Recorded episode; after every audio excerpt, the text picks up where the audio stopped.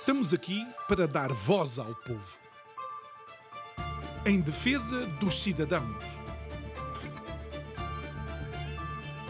Pela dignidade humana. Todos temos deveres, mas também todos temos direitos. Será que existe justiça? Isto é o povo a falar.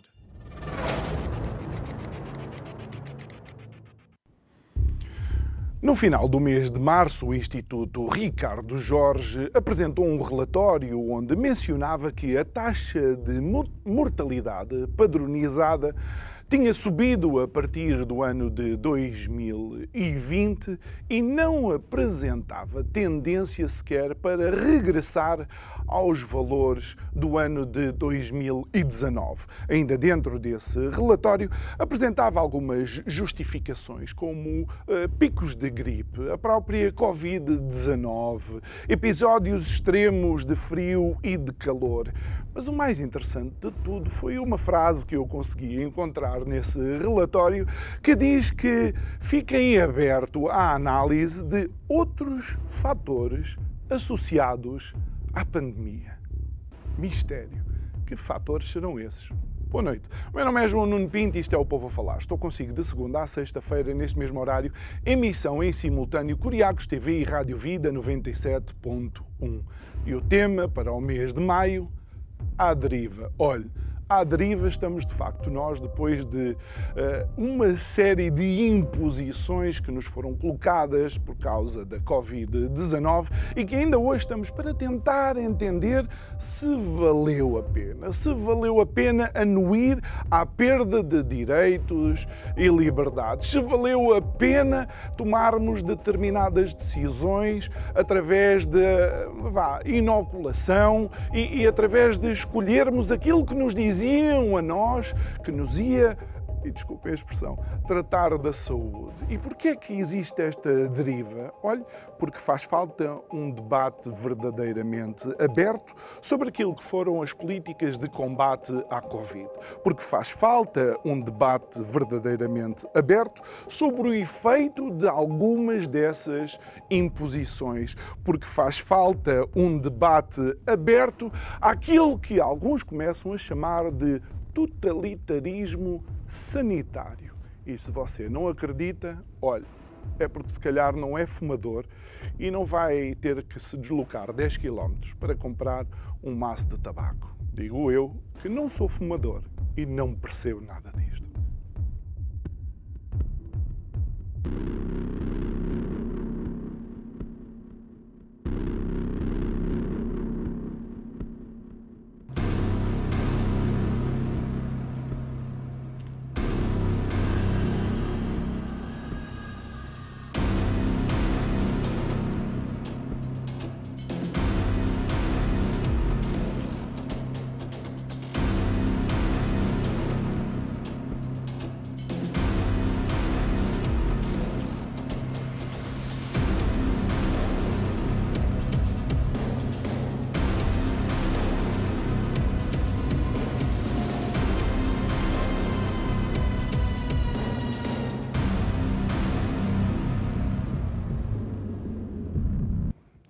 De volta ao nosso estúdio, para aqueles que são os nossos telespectadores mais atentos, se viu que o cenário atrás de mim é diferente do habitual, é porque de facto hoje temos dois convidados, neste caso duas eh, convidadas, então tenho que me sentar no meio desta mesa, que é uma mesa que ao longo destes anos tem sido privilegiada eh, como um espaço de liberdade de opinião. E eh, são nossas convidadas de hoje, a Marta Gameiro e a Cláudia Lopes Leão. Muito boa noite.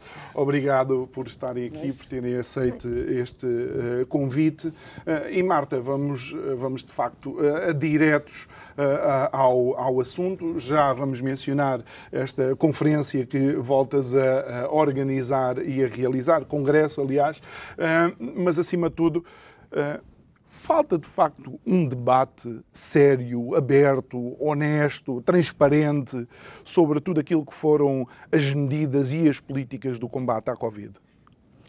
Boa noite. Sim, é isso é o que eu tenho estado a defender já por várias intervenções que tenho feito, mais do que a crítica construtiva que se tentou fazer ao longo de três anos. Neste momento, agora que oficialmente a OMS e os Estados Unidos declararam hum. o final da pandemia, eu acho que mais do que nunca é necessário um debate aberto e que as pessoas que nos últimos três anos estiveram na resistência estejam em pé de igualdade com as pessoas que defenderam as medidas. Eu acho que é essencial um debate público com ambas as lados da barricada sejam tratados com respeito, com dignidade e com exatamente o mesmo tempo de antena. E isto porquê? Porque se formos a ver, uma democracia define-se como debate de ideias. É essencial. E se não houver este debate de ideias, a democracia não é democracia, é qualquer coisa que está a acontecer e que nós não sabemos muito bem o que é que é. Porque a democracia em si é ouvir as opiniões de toda a gente. E como diz aquela célebre frase, quem adormece em democracia acorda em ditadura. Portanto, ditadura sanitária. Portanto, acho que sim, é essencial. É isto que eu procuro nas minhas iniciativas uh, dos, últimos dos últimos anos, é criar este debate, este debate público, onde os dois lados de, de, da oposição e dos a favor discutam e os pós e os contras, o que correu bem, o que não correu bem, o que não decorreu de todo nada bem, qual é o papel da OMS nesta história toda para que não se torne a acontecer? Até porque, eh, depois de feita essa análise, com certeza algumas das estratégias teriam que ser eh, modificadas, ajustadas ou eventualmente até banidas. Eh, mas isto que estás a organizar, portanto, que é o Congresso Internacional Saúde Mental Propaganda na Pandemia, neste caso, ainda só consegues reunir especialistas que uh, têm reticências relativamente àquilo que foi. Portanto, é difícil sentar à mesa em pé de igualdade eh, quem defendeu as medidas também. Se no primeiro congresso ainda consegui ter alguns médicos portugueses que estavam céticos, céticos mas foram lá, e agradeço-lhe imenso o terem ido e ter dado a cara, para dar a sua opinião, Uh, neste são pessoas que têm a sua própria visão dos acontecimentos. O, quando eu falo em debate, para haver o debate é preciso que as pessoas assumam o mesmo patamar de credibilidade, que é o que eu acho que as, que as pessoas que estão do contra ainda não têm. Porque lá está, uma das estratégias Quer dizer, de propaganda... Não têm, não têm na opinião, na pública. opinião pública. Ou seja, têm efetivamente tem. a nível científico, a nível de carreira... Não okay. há aqui ninguém neste Congresso que não tenha amplos, décadas até, de, de dedicação e estudo okay. na área que vai apresentar. Só que uma das estratégias de propaganda, exatamente, que um dos autores falou no último Congresso e que vai estar agora a falar mais profundamente, profundamente é a própria difamação de caráter, hum. que foi o que aconteceu a, a todos os que de alguma maneira vieram contestar as medidas. E o meu propósito, antes de se conseguir o tal debate aberto, é fundamental que esta difamação de caráter seja uhum. ultrapassada e que as pessoas tenham novamente na opinião pública a dignidade uhum. que merecem e é este o objetivo. E isso é interessante porque é uma ponte que me leva aqui para a, a Cláudia a Leão Lopes, porque uh, a difamação de caráter é, é, é, uma, é uma falácia muito conhecida, que é a falácia ad hominem, que em vez de atacarmos o argumento, atacamos uh, a pessoa que apresenta o argumento.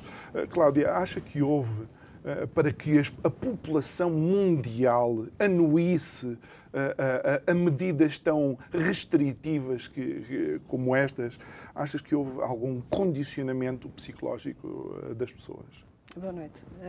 sim, eu, eu, precisamente avanço com, com essa hipótese e numa hipótese que é minha, que não passa disso mesmo, é uma hipótese explicativa para, para tentar entender melhor aqui o fenómeno e o que é que aconteceu nestes últimos três anos, tendo em conta que hum, foram implementadas medidas que são questionáveis um, e ainda assim uh, foram implementadas e impostas, uh, há consequências que advêm das mesmas, em termos da saúde mental e não só, no que me diz respeito, falarei sobre, posso falar sobre, sobre as consequências em termos da saúde mental, apesar de que exigem-se estudos longitudinais para entender de que forma houve esse impacto, nomeadamente nas crianças, na primeira infância. Uh, ou seja, em termos da saúde mental, há aqui muito para debater, falar e analisar. E sim, é emergente um debate aberto sobre uh, tudo isto e não esquecer nem virar a página. Nem sequer um, fazer de conta que não aconteceu a não permissão de um contraditório. Porque a ciência é isso mesmo. Faz-se investigando de discussão e avança-se nesse sentido. Não foi isso que eu assisti. E, de facto, uh, causa alguma preocupação porque temos uma nova ciência com aspectos dogmáticos. Eu posso dizer que fui alvo de um processo disciplinar pela Ordem, pelo simples, pela Ordem do... dos Psicólogos, pelo simples facto de ter entrado para um grupo, Médicos pela Verdade de Portugal, e um mês depois tinha um processo sem dar a minha opinião sem uh, publicar uh, texto nada, algum, nem sem, nada, absolutamente. Sem nenhum tipo de participação Não, acho que as pessoas, acho que isto é ativa. é importante ser falado, porque eu sou pela ciência, eu também investigo. e, isso constrói-se, não é? Portanto, um, a busca e a, a, entrada para esse grupo, a, o objetivo em si foi procurar hum, mais informação, conhecimento, era uma situação nova e causou-me estranheza algumas situações que me pareciam incongruentes. Portanto, vamos procurar a verdade, vamos investigar, vamos ler, vamos ouvir outras pessoas da área com conhecimento na área da medicina. E isso levou-me a entrar para o grupo. Acabei por ter um processo que já foi arquivado, mas... Uh... Mas, mas ver a ordem disponível para avançar com um, um processo administrativo disciplinar destes é um bocado uh, é surpreendente. Aliás, Sim. para quem conhece a história da ciência, são uh, verdadeiramente míticos os debates entre Albert Einstein e Niels Bohr por causa da, da física, da mecânica quântica, uh, e, no entanto, não foi por causa disso que um ou outro foi cancelado. A ciência foi nascendo uh, destas visões diferentes que pessoas que entendem e que vivem e trabalham para a ciência têm. O que é que achas que houvesse a necessidade? E mais uma vez eu volto à questão como é que milhões de pessoas, seres pensantes, individuais, são capazes de anuir a coisas que em condições normais não o fariam. Há aqui uma série de variáveis que têm que ser devidamente analisadas e estudadas. Eu posso até citar aqui o investigador eh, neurocientista Earl Miller, do MIT, que fala que há uma degradação cognitiva.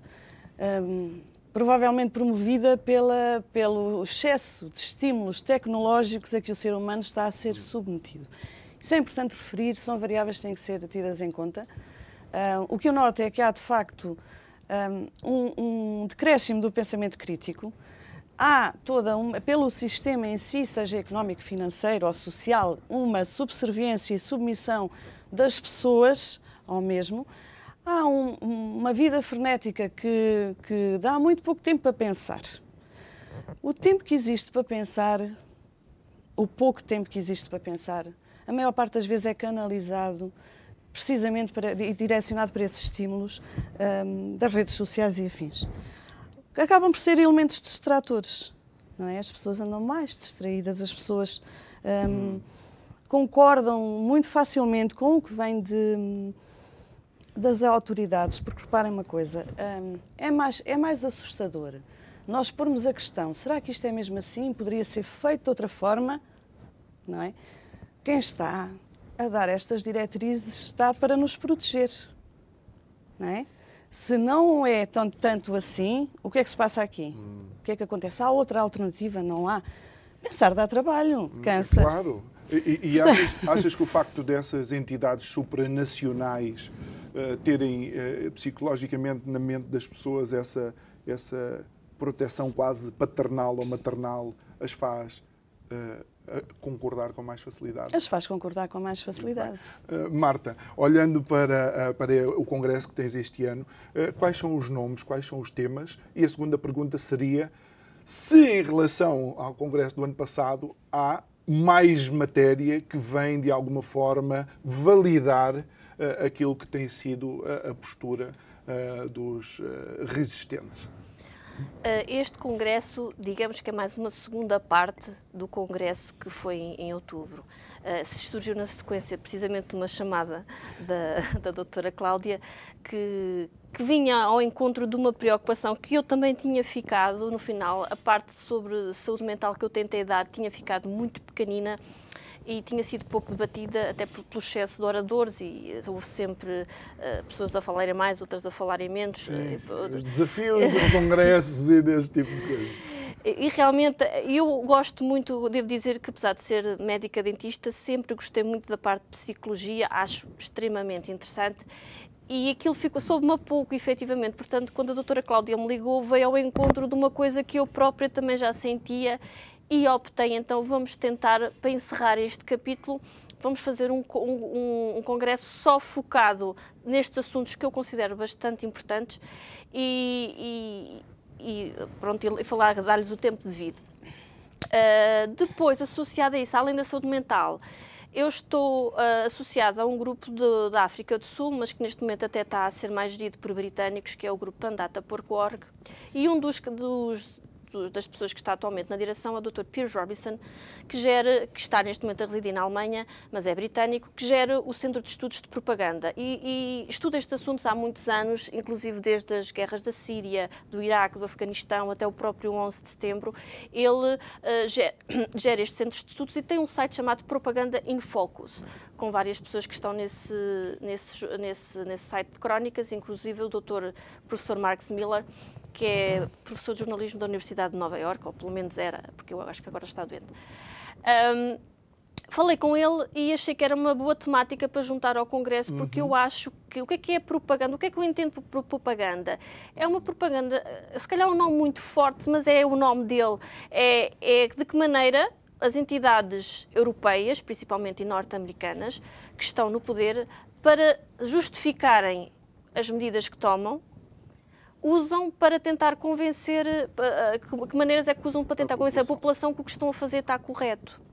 Porque nós temos muito aquela ideia que nós somos os bons e o resto do mundo são os maus. É uma ideia que vem muito de Hollywood, que, vem, que está instituída, não, não podemos dizer que não, porque é verdade. Nós temos esta ideia desde que nós infância... é, desde a nossa nós é que somos os bons, nós é que temos, damos as liberdades todas, nós é que temos o maior nível de aceitação eu não sou uma pessoa muito, viajada, mas consigo perceber que isso até certo ponto não é assim tão, tão verdade. Namus. Então, este Dr. Piers Robinson uh, estuda estes assuntos e estuda de que maneira, e o Dr. Max Miller também estudam, e, e as outras pessoas que vêm também, uh, também estudam estes assuntos, e rápida, ele gostou muito da ideia e rapidamente reuniu um grupinho, que, é, que são as pessoas que trabalham com ele, ou que de alguma maneira uh, partilham, e montámos este congresso.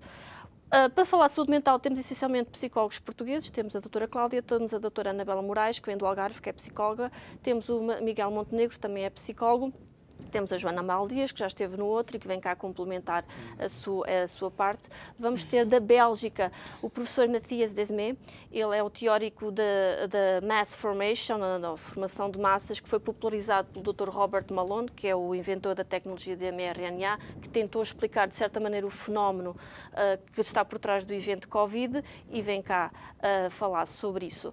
A nível de propaganda, temos pessoas uh, que eu acho que são mesmo muito interessantes e que vai dar um, um input enorme. Um, temos o Dr. Bill Robinson, então, a falar sobre propaganda. Temos o Dr. Joss Getzkau, que vem de Tel Aviv, em Israel. Ele é criminologista, mas tem feito investigação principalmente na área da vacinação, de que maneira que as pessoas que publicaram artigos so, contra as vacinas, de alguma maneira, às vezes até nem eram muito diretamente, uh, foram, sendo, foram vendo a sua carreira e, e o seu caráter difamados e a carreira terminada ao longo dos anos. Ele andou, fez muitas entrevistas a várias pessoas e tentou perceber se efetivamente havia aqui alguma tentativa de, e, de prejudicar. E, e, quando, quando falamos sou contra a vacinação, não estamos a falar sou contra a vacinação, não é conceito contra, geral. Não é contra a vacinação. É, é, é, questiona, Questionar. por exemplo, a, a, velocidade com que uh, as vacinas, uh, neste caso, hum. para para a Covid-19 foram uh, processadas Sim, e os efeitos. Coisas muito okay. pequenas. Houve um investigador, por exemplo, que ele me falou que nem tinha a ver com a vacinação, descobriu que associado ao Alzheimer havia no cérebro, às vezes, havia alguma correlação, encontrou uma correlação com a existência de alumínio. Eu agora não quero estar aqui a dizer nenhuma mentira, mas hum. encontrou um material pesado associado okay. a, a, Alzheimer. Nem sequer era diretamente relacionado, foi uma, uma observação que ele fez. Ele viu, ele viu o seu, a sua bolsa suspensa. Porquê? Vai, vai, vai, descobriu que tinha qualquer coisa a ver com as vacinas. Portanto, o Dr. Joss vai falar sobre isso. Quem é que temos mais? Temos o Dr. Paul Tucker, ele é um americano, ele é jornalista, mas reside em Espanha, tem vários prémios e também fala sobre uh, os mecanismos de propaganda que se, que se, usam nos Estados Unidos. Temos o Dr. Andrew Loventhal, o Dr. Andrew é um investigador está trabalha na, na, investiga a internet aberta, por assim dizer, uhum. a cybervigilância uh, há muitos anos e está neste momento na equipa que tenta, que está a investigar os Twitter files. O ah. Elon Musk, quando comprou o Twitter, uh, há todo um registro de e-mails e, e entregou aquilo a um jornalista independente, Tai Biti, não, eh, penso que é esse o nome dele, e ele reuniu uma equipa. Também escolheste e... os nomes todos fáceis. É, eu sou de... assim. Então o meu inglês espetáculo. Mencionar. O Andrew está na equipa dele e recentemente publicou vários artigos a falar do complexo militar e eh, média que está por trás de toda esta campanha contra a desinformação. Há várias promiscuidades aqui associadas, há várias uh, ingerências de uh, agências governamentais que não deviam hum. estar, do ponto de vista ético, não deviam de estar aqui e ele encontrou-as e vai falar sobre isto. Também temos o Dr. Gary Sidley, que vem do Reino Unido, que também vai falar sobre mais ou menos os mesmos assuntos. E eu acho que de certeza que me devo estar a esquecer de alguém. o Dr. Jordi Pagino, que é espanhol, que também vai falar sobre. Eu acho interessante. Dr. Paulo Sargento. Exatamente. Estou por esquecer-me de uma das pessoas principais, que é o presidente da nossa Comissão Científica, o Dr. Paulo Sargento, que é psicólogo, é conhecido da, da praça pública, também vai dar a sua opinião sobre o que se passou na pandemia. É, Mas espero não estar a esquecer-me de alguém. Estavas a falar agora, estavas a falar agora da, da comunicação social e, e lembra-me uma frase de ontem, ontem, ontem do Obama, que me deixa relativamente preocupado. Parece que o Obama ele próprio vai saber dividir quem é que são uh, os meios de comunicação uh, fiáveis e os, os, não. Quer transformar isso. E uh, no dia a seguir ao Conselho Especial que estudava o conluio da campanha do Trump com a Rússia, dizer que afinal não havia conluio nenhum e o FBI tinha indícios fortes de que este rumor tinha nascido na campanha de Hillary Clinton. Fantástico, não é?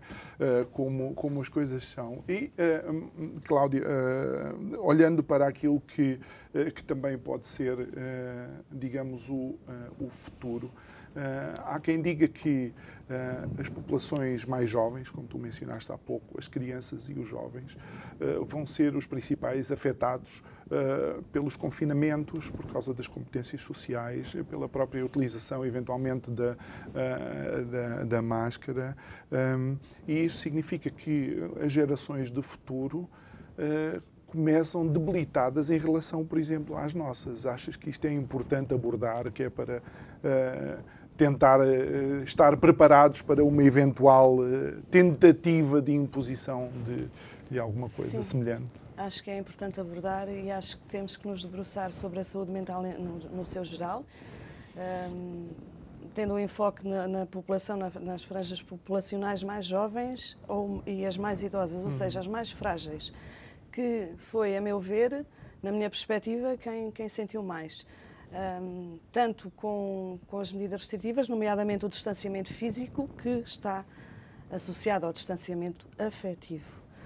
E como estamos já num período de transformação relacional na relação com o outro, tendo em conta também as questões virtuais e as novas tecnologias, inteligência artificial. esta medida é implementada do distanciamento físico, que promove por si só o distanciamento afetivo, causa danos irreparáveis, a meu ver, irreparáveis ou, enfim, uh, problemáticos ou questionáveis na relação com o outro. Foram dois anos e qualquer coisa, uhum. portanto, uh, que co consequências viram daí? Boas não serão com certeza, não é? Uh, houve um afastamento, houve o privilegiado da relação virtual, houve a falta do toque, do beijo, uhum. do abraço, o medo ali sempre presente e o afastamento. Isso tem consequências que, que podem ser eh, preocupantes. Em termos futuros, sim. Só uhum. que teremos que uh, investigar tu, tu, tu, estudo longitudinal para perceber exatamente. melhor este impacto. A, Cláudia, a Cláudia está a falar nisto e eu, eu recordo de uma experiência uh, que eu vi na televisão, foi utilizado com um, um pequeno chimpanzé, onde havia duas mães artificiais, não é?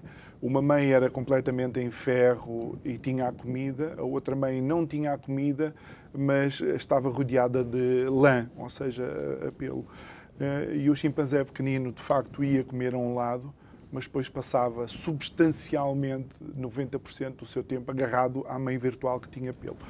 Isto, de alguma forma, e porque nós temos a mania que somos o supra-sumo, uh, digamos, da, da cadeia uh, animal, uh, mas esquecemos que nós também respondemos a este tipo de estímulos como qualquer outro tipo de ser vivo. Sim, sem dúvida. É, essa, o que acabaste de escrever, vai de encontro à hipótese explicativa que eu vou avançar uh, no Congresso relativamente ao fenómeno de, de uma, da adesão em massa da população a medidas restritivas de uma forma tão facilitada e tão submissa ou subserviente sem questões, porque nesta pandemia nós temos de ter em conta emergiam, era, seria urgente colocar muitas questões, muitos porquês. Não, não, não, não se fez, não é? Há pouco já falei sobre o, o decréscimo do pensamento crítico e algumas questões. Ou seja, há aqui uma complexidade de variáveis que vão ter que ser ou deverão ser avaliadas e investigadas. Um, nesse caso concreto, essa hipótese explicativa, que se chama condicionamento operante, foi aquilo que eu observei. E, e estamos aqui. E não passa disso mesmo, uma hipótese explicativa, eu sei que há colegas, o Dr. Matias Desmé avança com a Psychosis Mass Formation, uhum. a doutora Joana Amaral Dias uhum. já falou em hipnose de massas, todas as, as, hipóteses são consideráveis, evidentemente, terão que ser eh, testadas e validadas. A minha é diferente e vai de encontro a esse exemplo uh, que deste. Portanto, um, o behaviorismo, no início do século XX, trouxe essa metodologia do condicionamento operante para avaliar, medir e estudar o comportamento humano e só foi considerado o pensamento humano, só era considerado o, o, o comportamento observável, ou seja, pensamentos, emoções, uh, sentimentos não eram considerados, ou seja, não seriam importantes para justificar ou, ou medir ou explicar o comportamento uhum. humano.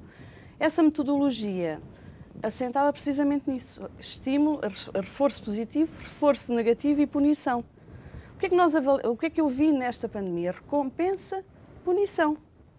Usa máscara, recompensa. Punição, não usa, negado o acesso a locais, um, mal visto, portanto, uhum. coimas e afins.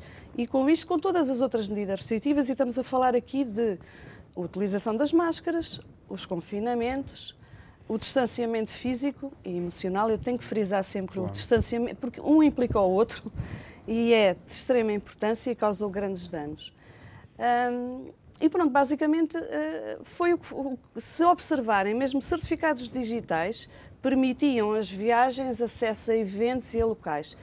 Não tendo, havia sempre a hipótese do PCR, mas ainda assim condicionava e dificultava uhum. a vida das pessoas. Olha, e, e, algo que eu observei e, e que foi, por assim dizer, do, dos, uh, dos episódios que mais me custou uh, foi colocarem uh, aos ombros das crianças a hipótese de eles serem os hospedeiros da doença que poderia matar o avô ou a avó. Eu nunca tinha visto uma coisa destas na minha vida, ou seja, quase pré-criminalizar eh, as crianças. Achei isso perverso, é o termo que eu vou utilizar.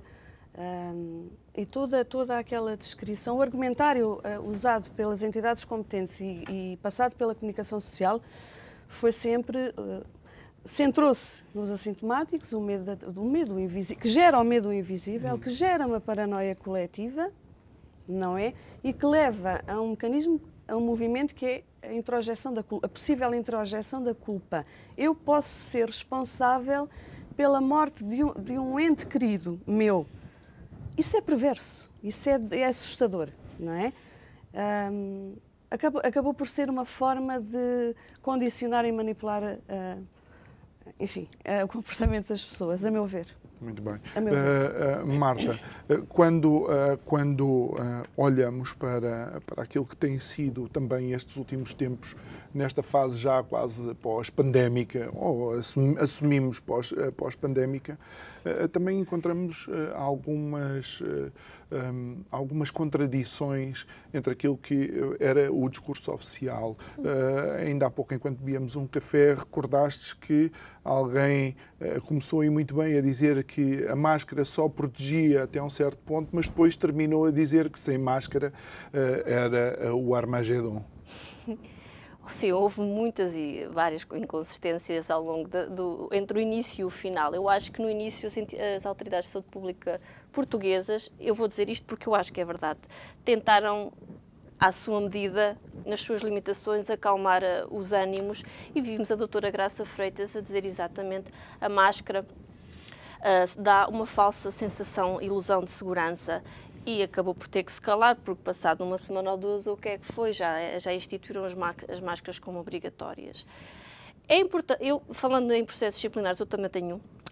Também por, ainda não foi arquivado, infelizmente. É pá, estou em desvantagem. Uh, também por ter sido, sido feito, feito parte dos médicos, pela verdade, estive lá há pouco tempo, mas estive no, estive no, no Hotel Altis no dia 29 de agosto de 2020, uh, ah, na conferência de imprensa que tentámos falar, em que se tentou pela primeira vez dizer que não estávamos a concordar com tudo o que estava a ser feito, depois acabei por sair. Uh, e, mas acabei por levar com um processo disciplinar na mesma, mas depois acusaram-me de, de várias publicações que tinha no Facebook em que eu referia que as máscaras uh, não faziam nada, que foi isto, exatamente o que eu disse.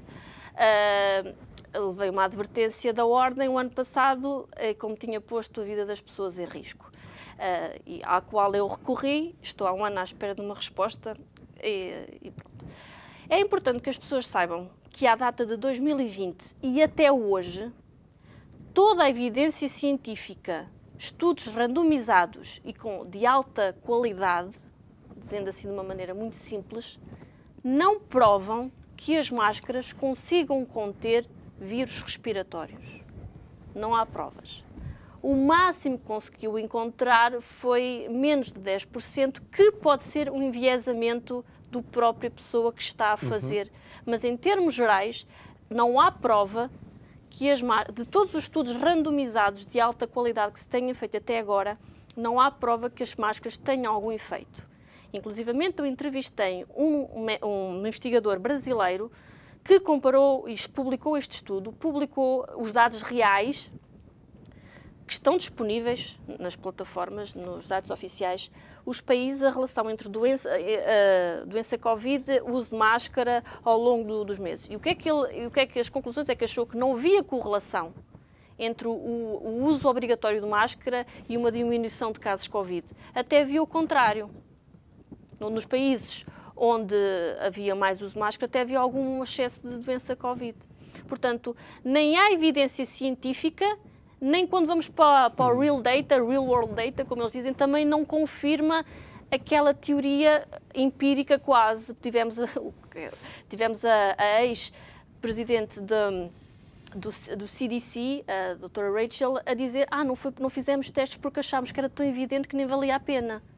Isto é, é, isto é do mais alucinante. Isto, isto, é que é ciência. Isto é o nível isto é que é ciência. Isto é o nível a que está o CDC. É Não é fizemos porque achamos que era muito evidente. Hum. Portanto, até à data, inclusivamente há alguns meses, fizeram uma nova revisão sistemática pela biblioteca da Cochrane, que é tipo o mais alto que se consegue a nível de, de comparação de estudos e de evidência científica, e voltaram a concluir não há estudos que indiquem, hum. de forma, para além da dúvida razoável, que as máscaras conseguem impedir vírus respiratórios. E, no entanto, eu fui acusada de ter pessoas em risco, apesar de levar uma advertência. Quando eu disse na, na, na reunião com a Comissão de Ética que eu estive, que eu só disse às pessoas, por isso simplesmente, se tem medo do Covid, a máscara não lhe dá essa proteção, evite ir a lugares com muita gente. Eu nunca disse que o Covid não existia. Eu nunca disse que uma pessoa de risco não, não deveria ter cuidado. Eu simplesmente lhes disse aos meus pacientes cuidado, não se fie na máscara. Uhum. E por causa disso tenho uma acusação, uma advertência da minha ordem. Uhum. E como diz a máscara, diz todos os outros, diz o encerramento das escolas, que que agora, por exemplo, na África do Sul saiu uma notícia que eu vi ontem, perderam 10 anos, retrocederam 10 anos a nível de aprendizagens das crianças. Mas, mas por exemplo, e, e estamos a falar nisso, a, a, a mim surpreende-me é como é que existem agora uh, partidos Uh, no Parlamento, todo, todos preocupados com a recuperação, uh, digamos, da, da, matéria, não é? Uhum. Uh, mas não tiveram nada preocupados em votar a favor do encerramento das escolas. Ou seja, eles saltam para o lado da barricada que lhes apetece. Acaba por ser uma incongruência. Então têm que culpar a eles mesmos, porque eles é que colocaram as crianças e os estudantes nesta situação.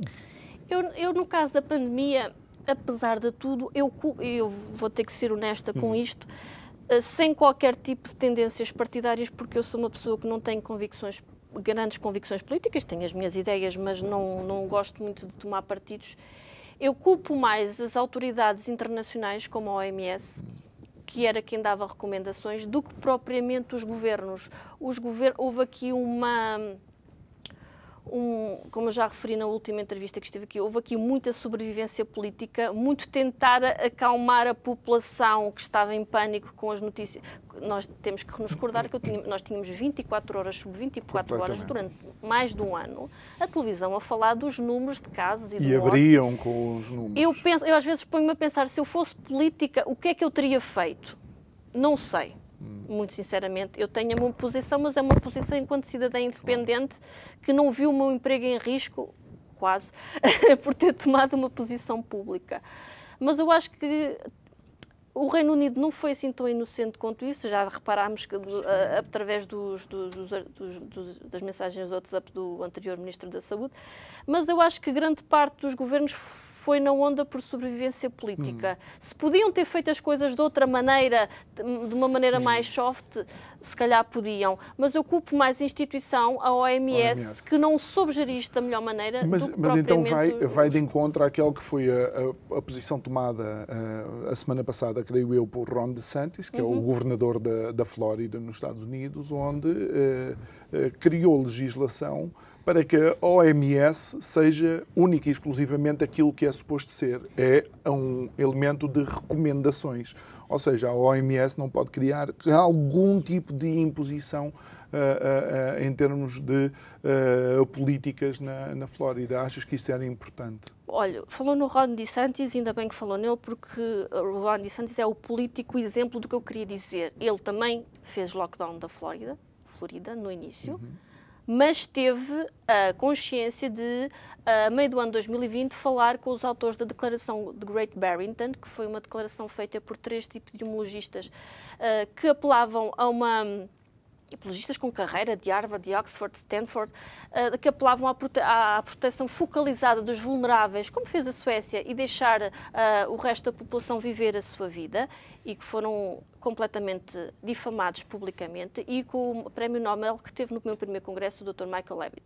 Ele falou com eles quatro e decidiu, depois de os falar, que ia mudar a sua política e que ia se focar nos vulneráveis e deixar o resto da população uh, seguir o seu caminho. É o exemplo típico do político que agiu uh, porque os outros também fizeram, mas depois teve a consciência de dar um passo atrás e perceber que tinha feito errado.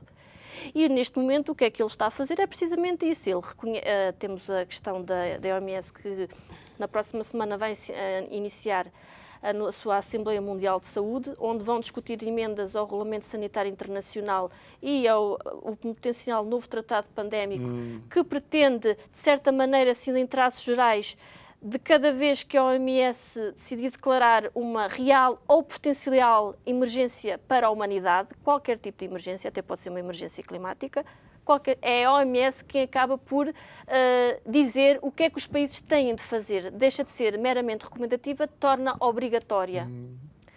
E é isso que o Ron DeSantis está a dizer, que nenhuma instituição deste género pode ter um poder maior do que o, um Estado.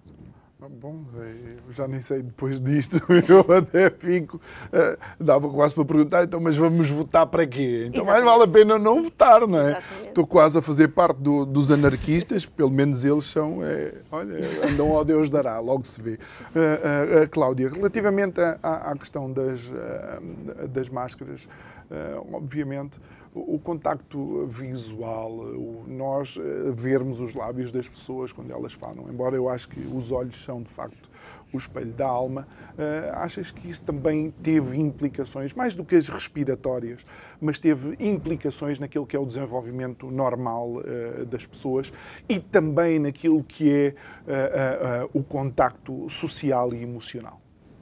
Sem dúvida e com um impacto ainda maior na primeira infância, onde naquela fase primeira em que o bebê precisa de ver o rosto da mãe, está a adquirir competências uh, cognitivas, emocionais e afetivas. É uma esponja. E foi privado. Hum. E estamos a falar na, na, em períodos do desenvolvimento, que existem períodos críticos e sensíveis para o desenvolvimento do bebê, e que é inimaginável pensarmos agora, lá está, eu há pouco referi isso mesmo, exigem-se estudos, não é, longitudinais para perceber que consequências hum, houve nesses casos concretos. No geral, houve sim, com certeza, a nossa interação afetiva, a troca e a partilha de emoções, como conhecer as emoções, privados e, e até com dificuldade em entender a linguagem, a própria linguagem. Nas crianças também, Portanto, uh, acabou por ser um prejuízo a esse nível. O não ver sorrisos, o não se entender e pessoas com deficiência, com a sua problemática da linguagem e afins, portanto, toda essa, toda essa hum, privação hum, teve com certeza consequências e terá no futuro terá no futuro, mas uh, infelizmente são não coisas são mensuráveis, que só, são só o tempo é que Sim, é que nos poderá uh, de alguma forma Sem confirmar confirmar isso. e relativamente a isto que a, que a Marta mencionou, este este espectro de futuras pandemias, de futuras crises para a saúde, a saúde pública, isto também já começa a afetar o mindset das pessoas. E também eh, a segunda questão seria eh, como é que o meu estado mental influencia depois o meu próprio estado eh, físico? Sim, nós não podemos também sofrer por antecipação, isso chama-se ansiedade e de facto hum, já é uma problemática que existe e, e, que se acentuou com, com, esta, com esta vivência da pandemia e não só, com as questões da inflação, porque temos aqui dois, duas realidades, duas vivências, uma seguida da outra, que, que trouxe um, um impacto é, imenso. Não podemos sofrer por antecipação, o que vem, vamos aguardar. Uh, claro que isso cria ansiedade nas pessoas e também algo que eu diria que é desesperança no futuro, não é? e toda essa preocupação. Uh, agrava todo esse estado mental. Claro que o estado mental agrava o físico e vice-versa, portanto há toda uma, uma influência.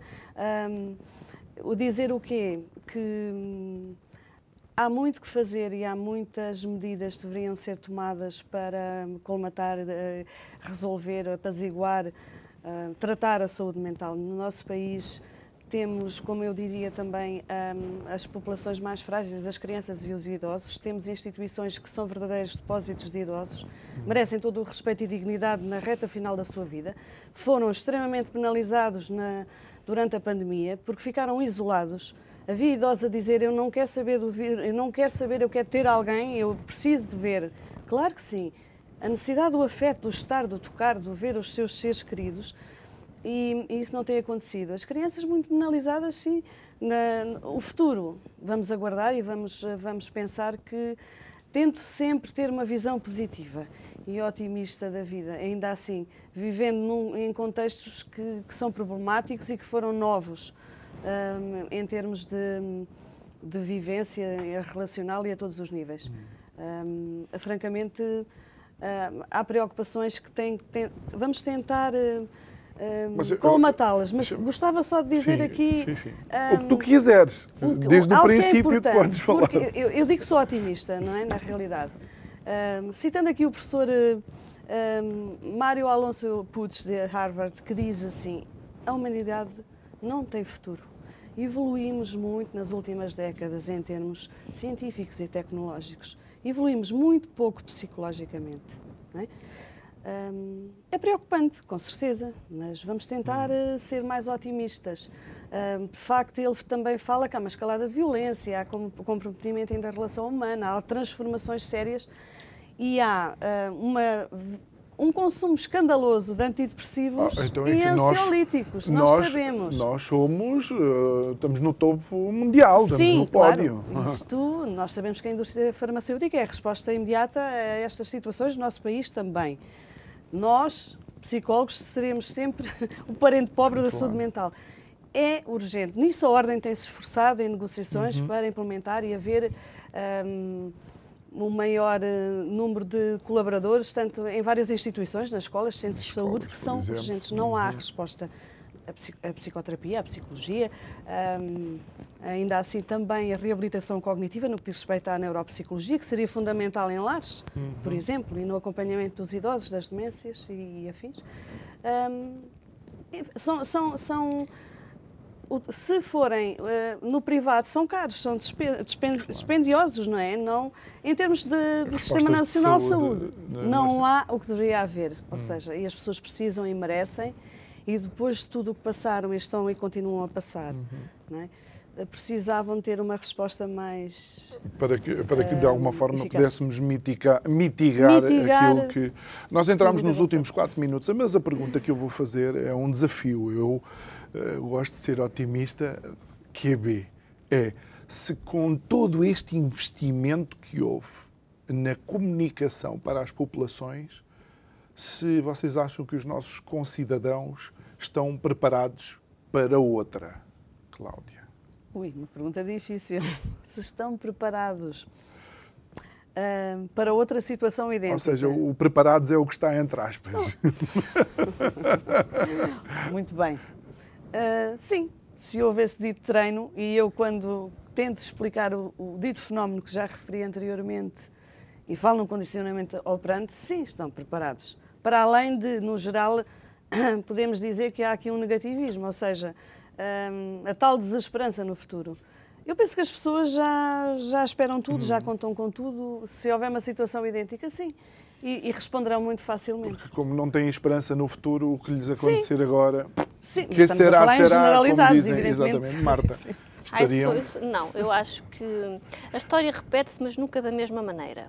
O que nós estamos a passar agora já se passou noutros, noutras épocas hum. da história e nós não vamos. Uh, Falou-se muito que depois. De, uh, Comparou-se muito o Covid à gripe espanhola. Após a gripe espanhola, foram os loucos anos 20 não me parece que se vá repetir os loucos anos 20.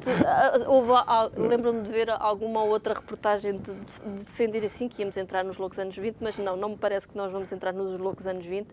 Mas hum, penso que.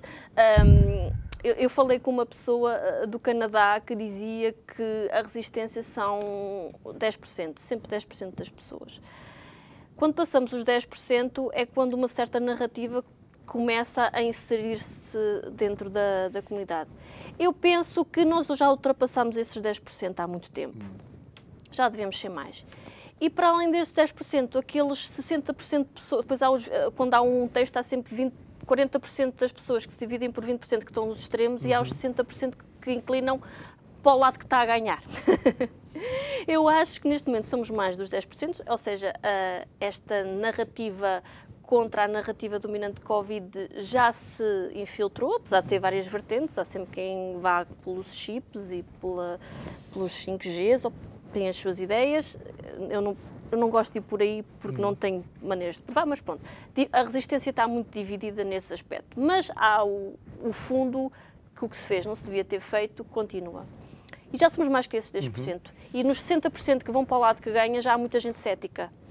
Por isso, se, isto, se nós continuarmos a falar, isto não volta a acontecer da mesma maneira. Da mesma maneira. E, e, Cláudia, então como é que, eh, quais são as datas, e estamos no último minuto, é, já no próximo fim de semana, em Fátima, logo à saída da A1, é o Hotel Divine, nos dias 20 e 21, sábado e domingo.